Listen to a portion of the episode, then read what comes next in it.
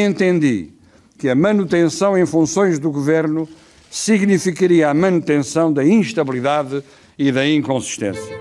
Entendi ainda que se tinha esgotado a capacidade da maioria parlamentar para gerar novos governos. Viva! Está com o Expresso da Manhã. Eu sou o Paulo Baldaia.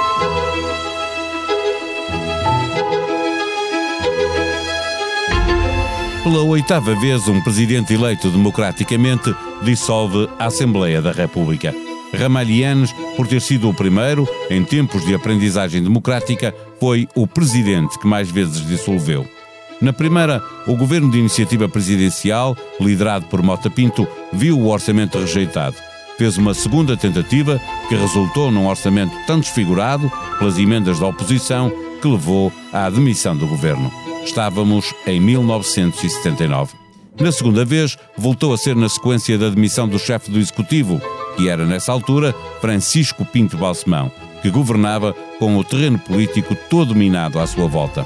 A terceira vez de Ianes foi em 85. Chegava ao fim o governo do Bloco Central, liderado por Mário Soares. Seguiu-se o primeiro governo de Cavaco Silva, que haveria de cair derrubado por uma moção de censura, foi a única dissolução decidida por Mário Soares em 1987. Os 12 anos seguintes passaram-se com duas maiorias de Cavaco e uma legislatura em minoria de António Guterres. A segunda legislatura de Guterres acabaria por terminar com a demissão do Primeiro-Ministro e a primeira dissolução de Jorge Sampaio. Quase três anos depois, de janeiro de 2002 para dezembro de 2004, e nova dissolução às mãos de Sampaio, que se cansou do governo de Santana Lopes. A última dissolução foi decidida por Cavaco na sequência do chumbo do PEC 4. Caiu, José Sócrates chegou à chefia do governo Pedro Passos Coelho. Ianas por três vezes, Sampaio por duas e Soares e Cavaco apenas uma vez. Esta é a estreia de Marcelo Rebelo de Sousa, mas adivinham-se tempos complicados. Regressa ao Expresso da Manhã a jornalista Ângela Silva. O Expresso da Manhã tem o patrocínio do BPI. Soluções de crédito BPI.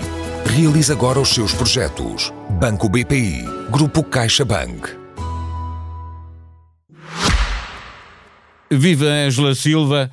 Assembleia dissolvida. A pergunta que faz o título deste episódio é: a primeira de Marcelo será a última? Existe, pergunto-te, o sério risco de haver nova crise política até 2026, a altura em que termina o segundo mandato de Marcelo Rebelo de Sousa?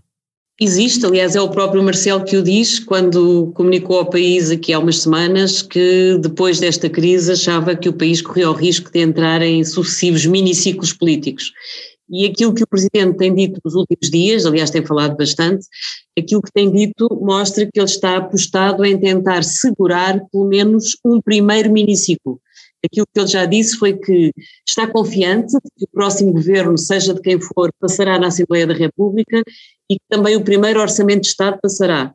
Portanto, aquilo que o Presidente está a fazer é uh, segurar a primeira etapa, mas aquilo que ele já nos disse foi que está preparado para sucessivos miniciclos. Portanto, claro que há a hipótese do Presidente, neste seu segundo mandato, ainda ter que voltar a gerir uma crise e talvez mesmo voltar a dissolver a Assembleia da República se o Governo que sair das eleições de finais de janeiro não tiver vida para além de um ou dois anos, coisa que não é impossível.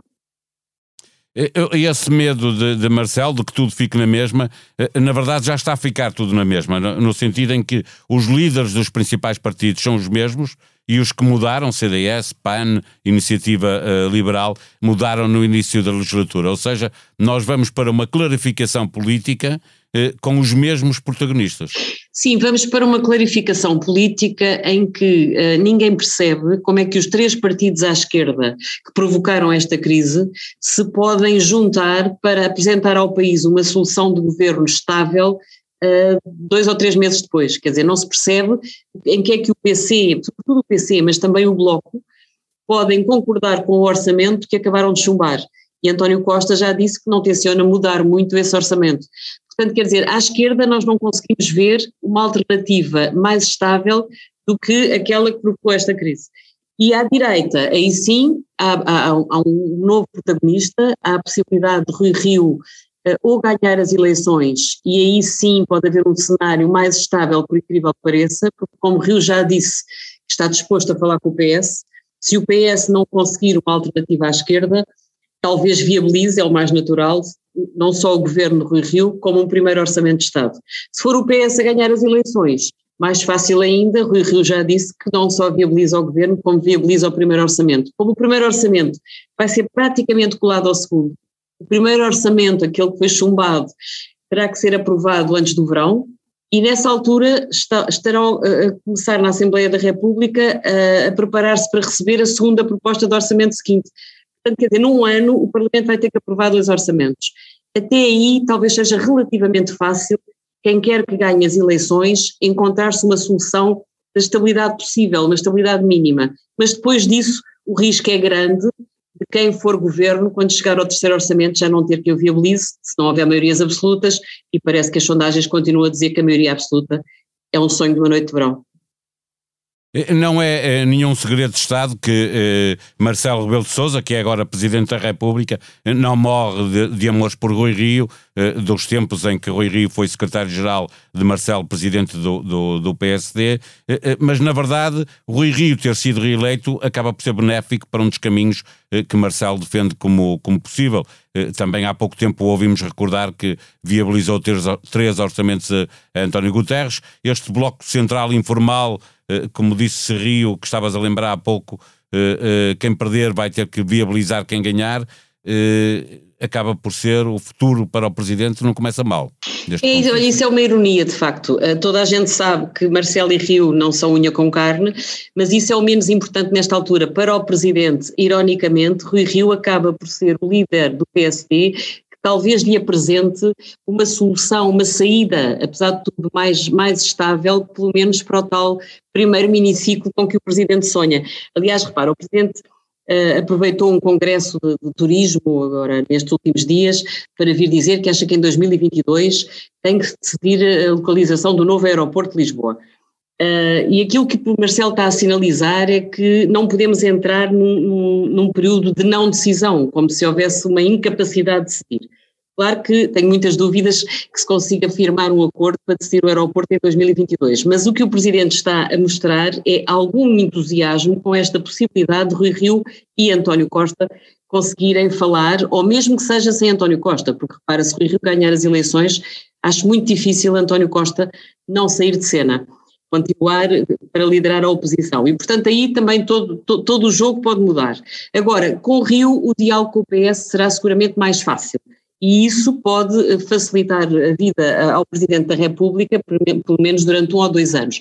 Para uma legislatura interna, acho mais difícil, porque os governos minoritários, sabemos isso do passado, trabalham sobretudo para as eleições seguintes. O próprio Cavaco, fala-se muito de comparar este ciclo com o que se passou com Cavaco. Cavaco em 85 não teve maioria absoluta e governou até 87, governou para quê? Para ir a eleições e para tentar a maioria absoluta. E, portanto, Rui Rio, se ganhar sem maioria, no fundo é isso que também vai fazer, por muito que diga que põe sempre o interesse nacional à frente de tudo.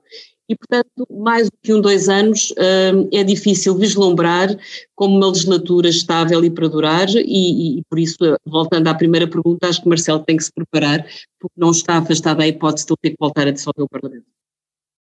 Eh, eh, o Presidente eh, deu tempo para que, o, tempo considerou necessário para que as legislativas acontecessem no momento em que fosse possível um equilíbrio político, porque havia a oposição de centro-direita uhum. a reorganizar-se.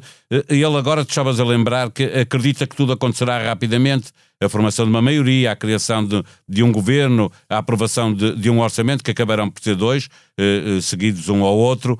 Eh, isto significa que Marcelo eh acredita que a estabilidade vai passar, de facto, por o PS e PSD se entenderem mais do que qualquer maioria à direita ou, ou à esquerda.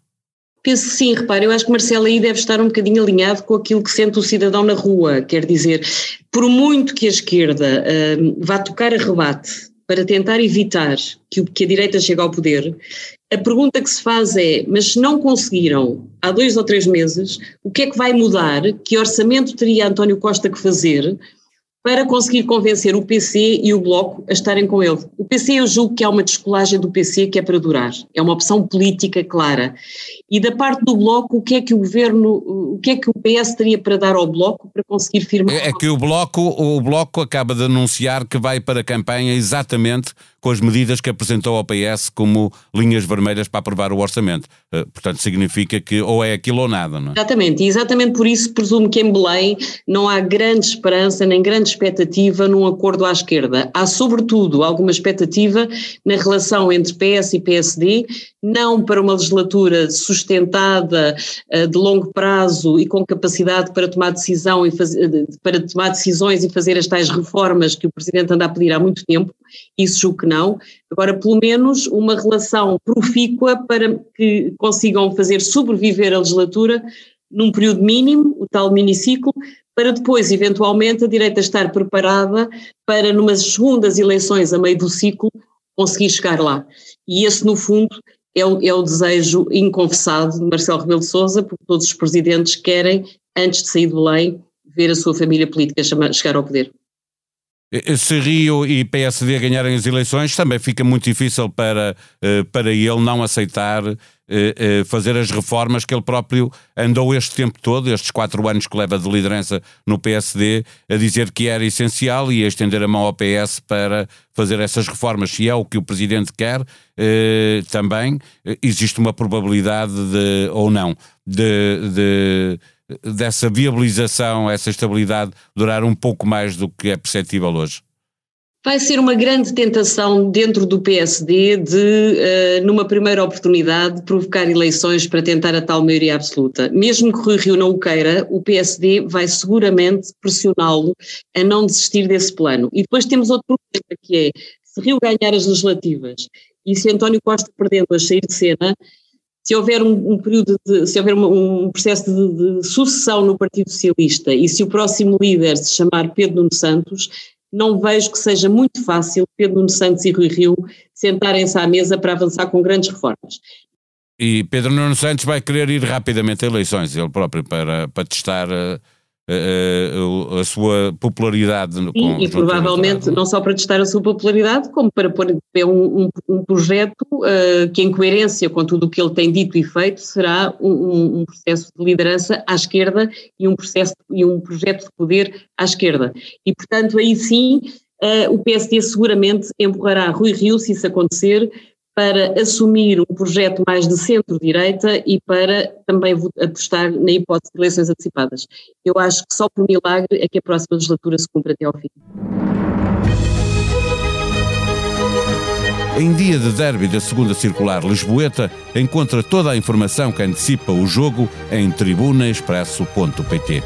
Por lá encontra não apenas pontapé na bola, mas também as contas que se fazem para saber quem vai ser o campeão mundial de Fórmula 1 a penúltima corrida do Mundial está marcada para o próximo domingo, dia em que já será possível Max Verstappen vencer o título, ainda que a margem seja pequena. Há questões culturais, históricas e sociais para se passar tanto frio no inverno dentro de casa. Ser português é ser muitas coisas, mas é também ser um alvo fácil do frio. Que casas são estas as que temos? Um trabalho de João Diogo Correia. Expresso da Manhã é um podcast diário que pode subscrever em Spotify, na Apple Podcast ou em qualquer outra plataforma digital que tenha no seu computador ou no seu smartphone. A sonoplastia deste episódio foi de João Martins. Tenham um bom dia, um bom fim de semana. Nós vamos voltar na segunda-feira. Até lá.